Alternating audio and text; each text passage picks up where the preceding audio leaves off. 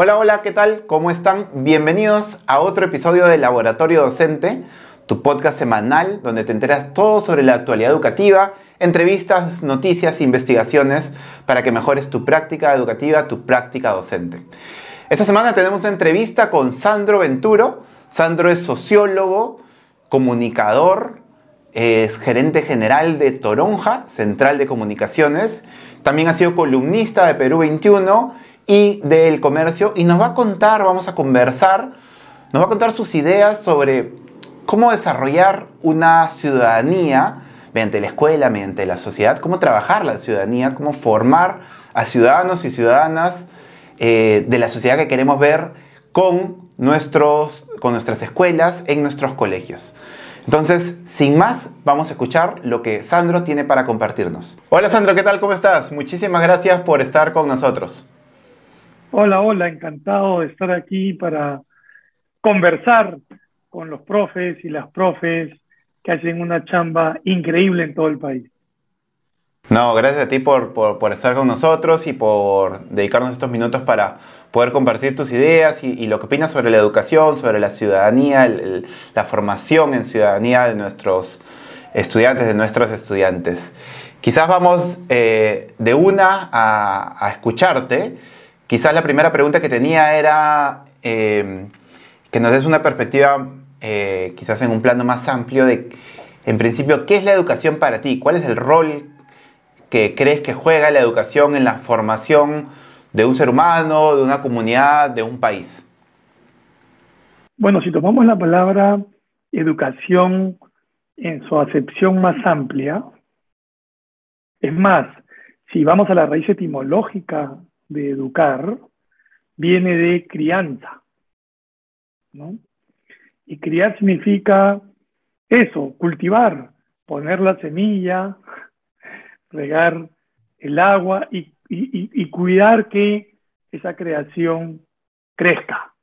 ¿no? Mm. En sociedad eso significa que la educación está orientada a eh, eh, en recibir a todos los seres humanos Em, y enseñarles, orientarlos a cómo se vive en comunidad. Es la manera eh, concreta entre que, entre que la educación formal y no formal y en todos los ámbitos de la vida social, todo el tiempo estamos haciendo que los hombres y las mujeres aprendan a vivir, a vivir en su sociedad, en sus grupos pequeños y como individuos. Entonces, eh, digamos que es una perspectiva más sociológica del tema. ¿no?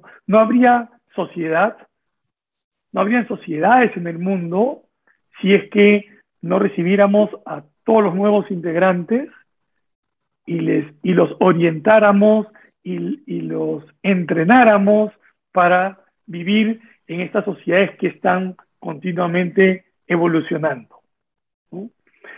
Y dentro de esta gran trama educativa, la escuela es eh, la entidad especializada, la entidad mm. profesional, donde se mm. instruyen a los chicos, a las chicas, bueno, y luego de la escuela ciertamente la universidad, los institutos y otras instituciones igualmente especializadas, pero la escuela es fundamental porque hace ese trabajo eh, sistemático, ese trabajo de peldaño a peldaño, que no sucede de manera tan rigurosa en otros ámbitos de la vida, como en la casa, como en el barrio eh, y como en otros grupos de la vida social. De ahí que la escuela, cuando todos pensamos en educación, sea la entidad que nos viene primero a la mente. Buenísimo.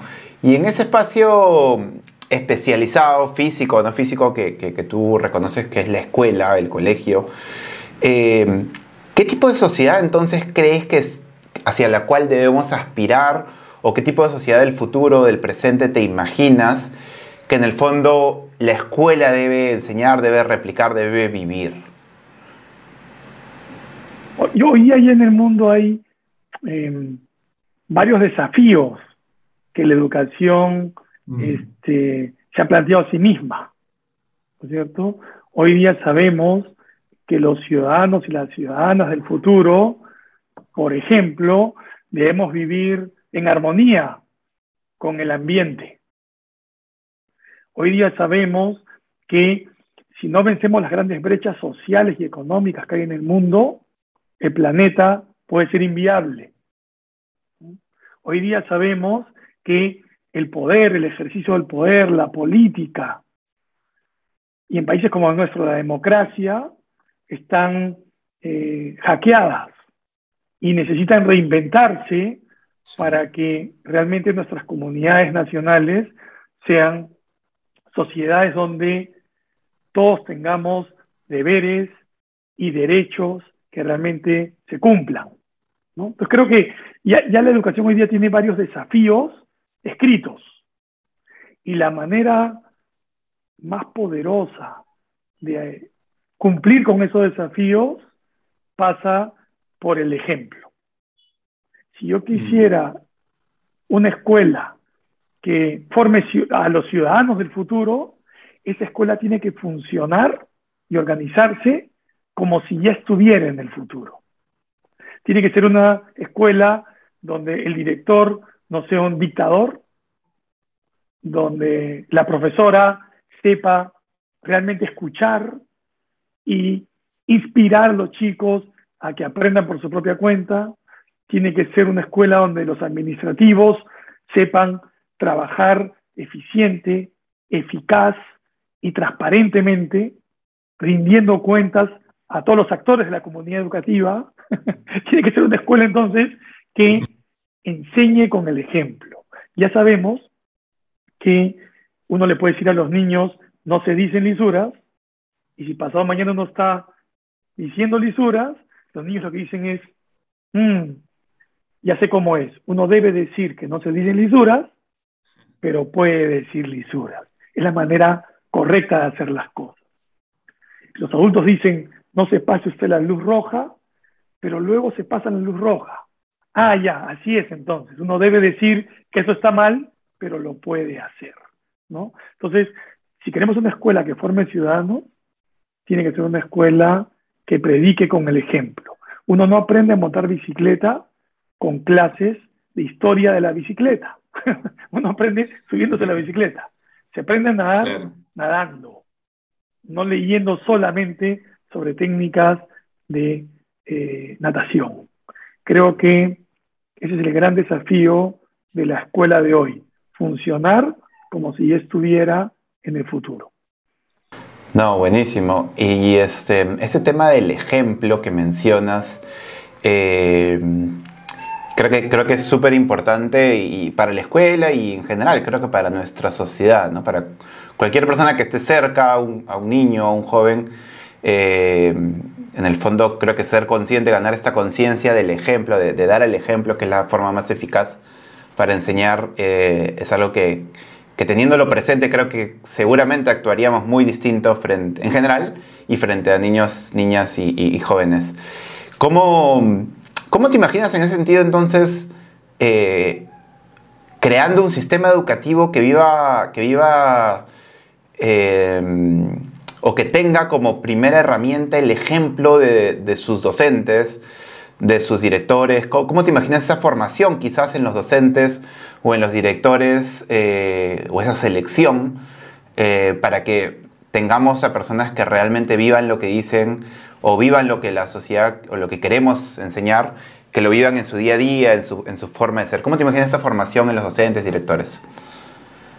Yo creo que los profesores tienen que tener mentalidad de ciencia ficción, de película de ciencia ficción. Mm. Tienen que imaginarse cómo debería ser el aula del futuro. Esa aula seguramente debería ser un lugar donde todos aprenden a escucharse, donde todos aprenden a respetar las opiniones de los demás. Es un aula donde los chicos se sacan al conocimiento no por obligación, sino porque han sido estimulados y entonces les interesa aprender, les gusta aprender, disfrutan aprender. Es un aula donde los niños y las niñas tienen las mismas oportunidades de desarrollo. es un aula que está eh, eh, demostrando que la sociedad del futuro es viable. ¿no? no basta con hacer cursos de educación cívica donde aprendemos el origen de la escarapela o de la bandera nacional, ni que solamente leemos los artículos de la Constitución. Deberíamos poder tener también en el aula y fuera del aula en la escuela una escuela que tiene estatutos, que la gente respeta esas reglas de juego, como en el deporte, como en los deportes, ¿no es cierto? Que aprendemos a que respetando las reglas de juego todos tenemos las mismas oportunidades para jugar. Creo que esa escuela eh, es mucho más exigente para todos, ¿no? Y no solo para los miembros inmediatos de la comunidad educativa, que son los docentes, los administrativos y los directivos de la escuela.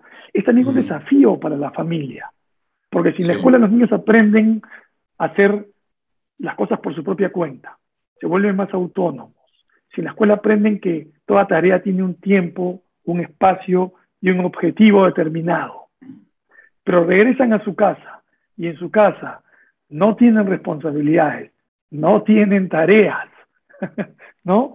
Y más bien este, viven como pequeños reyesuelos, ¿no? Que someten a sus padres y a sus padres, entonces el trabajo de la escuela también comienza a ser debilitado porque no está en armonía con los desafíos que las propias familias también tenemos eh, en la formación de nuestros pequeños ciudadanos. Entonces creo que este es un desafío que comienza en la escuela, pero que necesita el trabajo mancomunado con la familia. No, buenísimo, buenísimo. Este, en esto de la familia creo que es clave y a veces quizás hay algunas escuelas que, que sí es cierto, es un poco difícil a veces trabajar con las familias, pero, pero creo que tiene mucha fuerza cuando le encontramos la forma de hacerlo, ¿no? Eh, es cierto que a veces también evitamos hacerlo por, por, por, tratar de hacer las cosas más sencillas, pero pensando en el estudiante, en la estudiante, eh, lo más sostenible es trabajar en conjunto, ¿no? familia y escuela. Y pensando justamente en el estudiante, para ya ir cerrando, y, gracias nuevamente por estar con nosotros, Sandro, ¿cuál, cuál, cuál sería tu, mensaje también para, para los estudiantes? ¿no? Porque sí es cierto que, que los docentes, administrativos y directivos somos responsables de, de generar esta cultura de escuela, esta, esta, escuela del futuro, esta sociedad del futuro, de recrearla y de enseñarla. Eh, pero también el estudiante tiene voz y tiene, y tiene miradas y tiene opinión y tiene acciones que pueden sumar y que además son los protagonistas de la escuela, entonces, del colegio. Entonces, ¿qué, qué te imaginas? ¿Qué le dirías al estudiante en su contribución a, a, generar una escuela y una sociedad del futuro? En realidad yo con mis hijos, con mis sobrinos, siempre les pregunto, ¿y qué tal el colegio? ¿Y qué tal tu profe? ¿Qué te gusta? ¿Qué no te gusta? ¿Qué te gustaría cambiar? Y a veces me responden cosas que no me gusta oír. Y entonces tengo que hacer como un ejercicio doble. Por un lado tengo que poder escucharlos y darles confianza en que digan lo que me digan, yo voy a saber escucharlos. Y por otro lado tengo que tener el tino de hacer todas las preguntas posibles para que los chicos y las chicas comiencen a reflexionar sobre eso mismo que me están diciendo. Cuando logro esa conexión, podemos tener una mirada crítica de la escuela y a partir de ahí les puedo pedir que hagan un esfuerzo especial, que se pongan las pilas, que también depende de ellos, también depende de ellas, ¿no? Pero el punto de partida siempre va a ser del adulto porque nosotros ya hemos visto la película, ¿no? Y ya sabemos que la película puede terminar bien o puede terminar mal. Ellos recién están entrando a este largometraje que se llama Educación Básica Regular.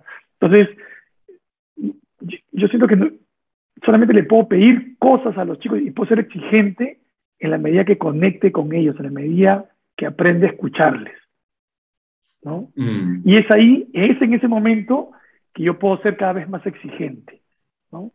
Pero si vamos de frente, los adultos o los docentes, a presionar, a encarar, a calificar o descalificar a los chicos, nos perdemos la gran oportunidad de que la comunidad educativa toda descanse en esta relación virtuosa entre estudiantes y docentes. Cuando eso funciona bien, los directivos, los padres y madres de familia y hasta nuestros propios sujeles miran con sorpresa que algo bueno está pasando allí y es desde el aula que el cambio educativo se puede dar de verdad. ¿no? no se da desde la norma ministerial, desde la reforma del sílabo o de, o de los contenidos en general de la educación. La educación se transforma cuando esta relación docente-alumno mm. se vuelve una energía de ida y vuelta. Y para eso, para pedir a los chicos y exigirles, necesitamos entonces aprender a escucharlos, aprender a detectar por dónde van sus energías, sus intereses. Cuando aprendemos los docentes a escuchar, aprendemos a educar. Mm, qué, buen, qué buen mensaje. Eh, no, gracias, gracias Sandro por, por, estas reflexiones y por estas ideas que nos acabas de compartir.